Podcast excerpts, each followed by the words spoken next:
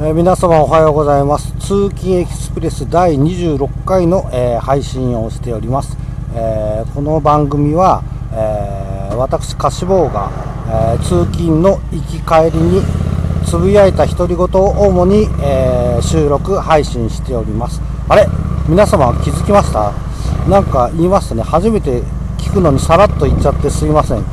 えーと、歌詞坊という名前が私あの DJ ネームに決定いたしました。あの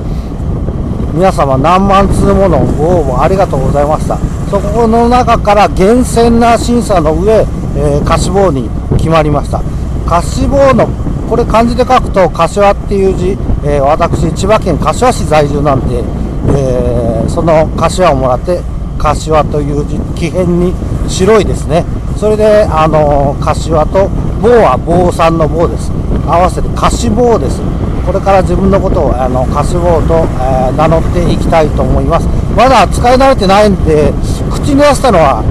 今初めてです。あの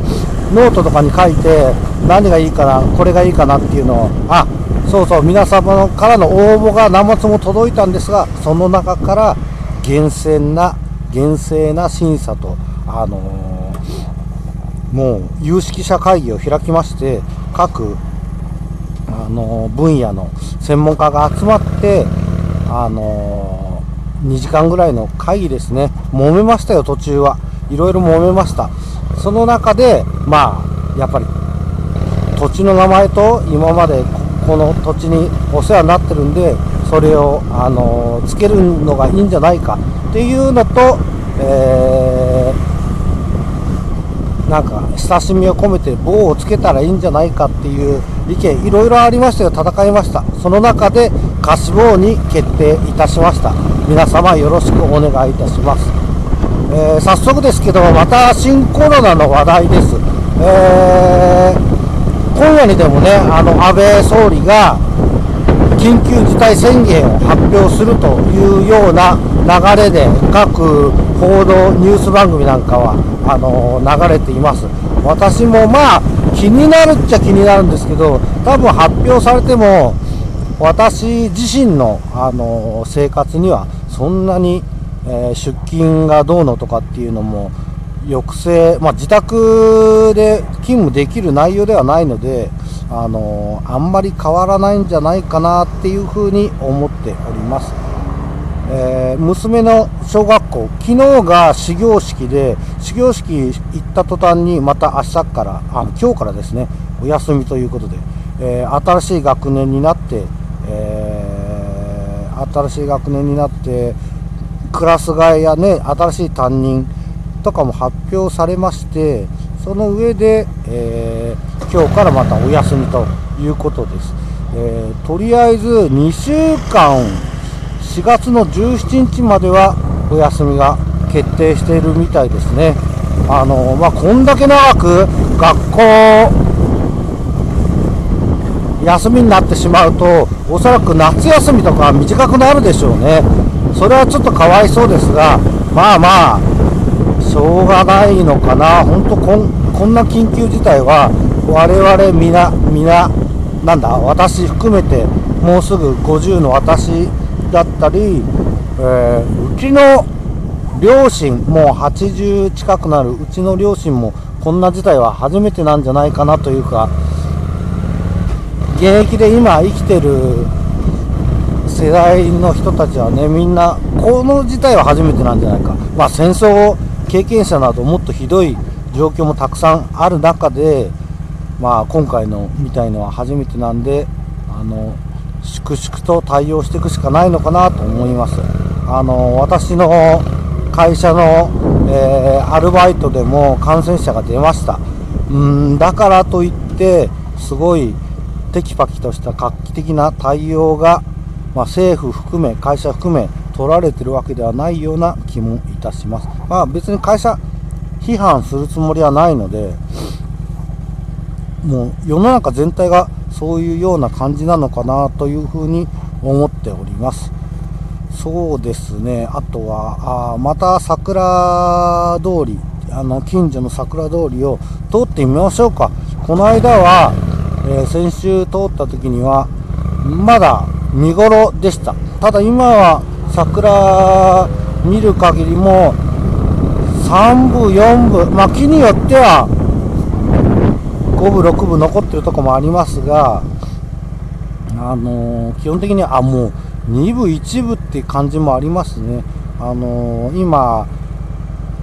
桜通りに入りまして向こう眺めてますが葉っぱと桜が重なっててまあそれはそれで趣があるんですけども葉っぱの緑の方が強くて遠くの方にピンクが重なってて多少濃くなってるかな。ただこれも、えー、毎年毎年桜が咲けば散っていく。この散っていくまあだんだん咲いていって満開になって散っていくっていうのをあのー、時間とともにその変化を眺めるっていうのも桜の醍醐味なのでそれはそれで楽しみたいと思っています。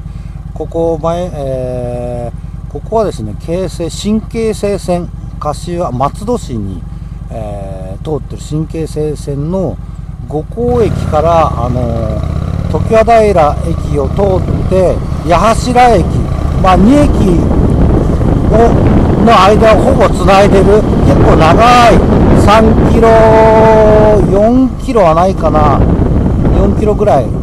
んあるかなそれぐらいの結んでる桜通りになります。のでえー、っと結構長くて毎年だったらまあライトアップされて、あのー、花見客でにぎわうんですけど今年はそういった桜祭りみたいなのもやっぱり自粛でありませんでした。提灯も、えー、ついておりませんね提灯が逆に言うと提灯がこの街道にずっと毎年連なって明かりがつくんですけどそういうのがない桜通りこの桜通りを見るっていうのは貴重な機会なのかもしれません本当場所によって桜って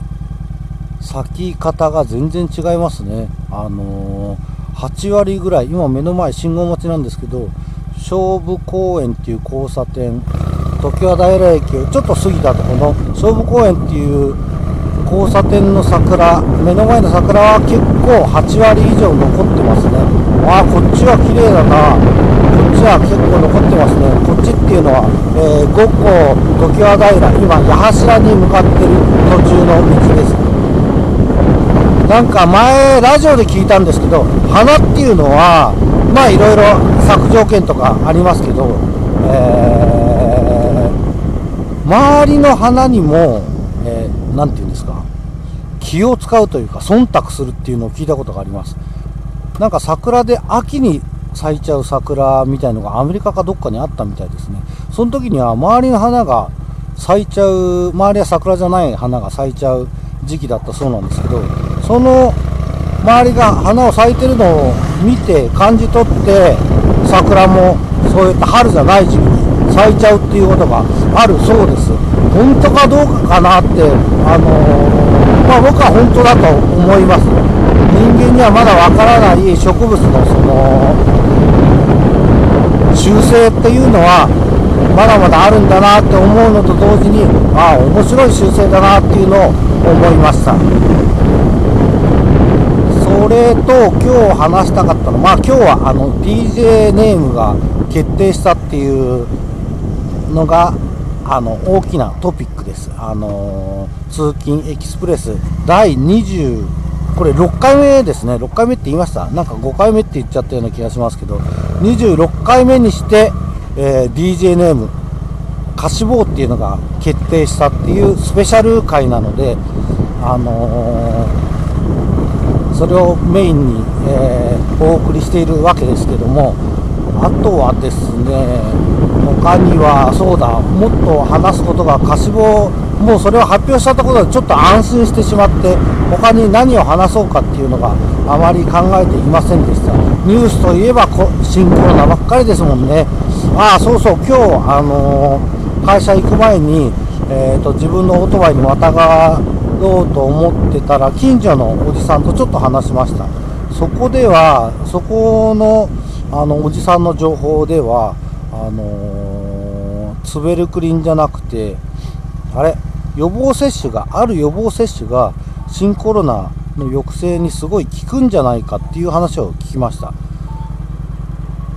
BCG じゃないな。なんだっけな。あごめんなさい。これちょっと次までに調べておきますがそれの予防接種っていうのは日本もやってるしアジアもまだ続けてる。ただ西洋のアメリカスペインフランスイタリアなどはその予防接種をもう何年も前からやってないそうなんですねそれもあってえー、ツベルクリンだったかな、あの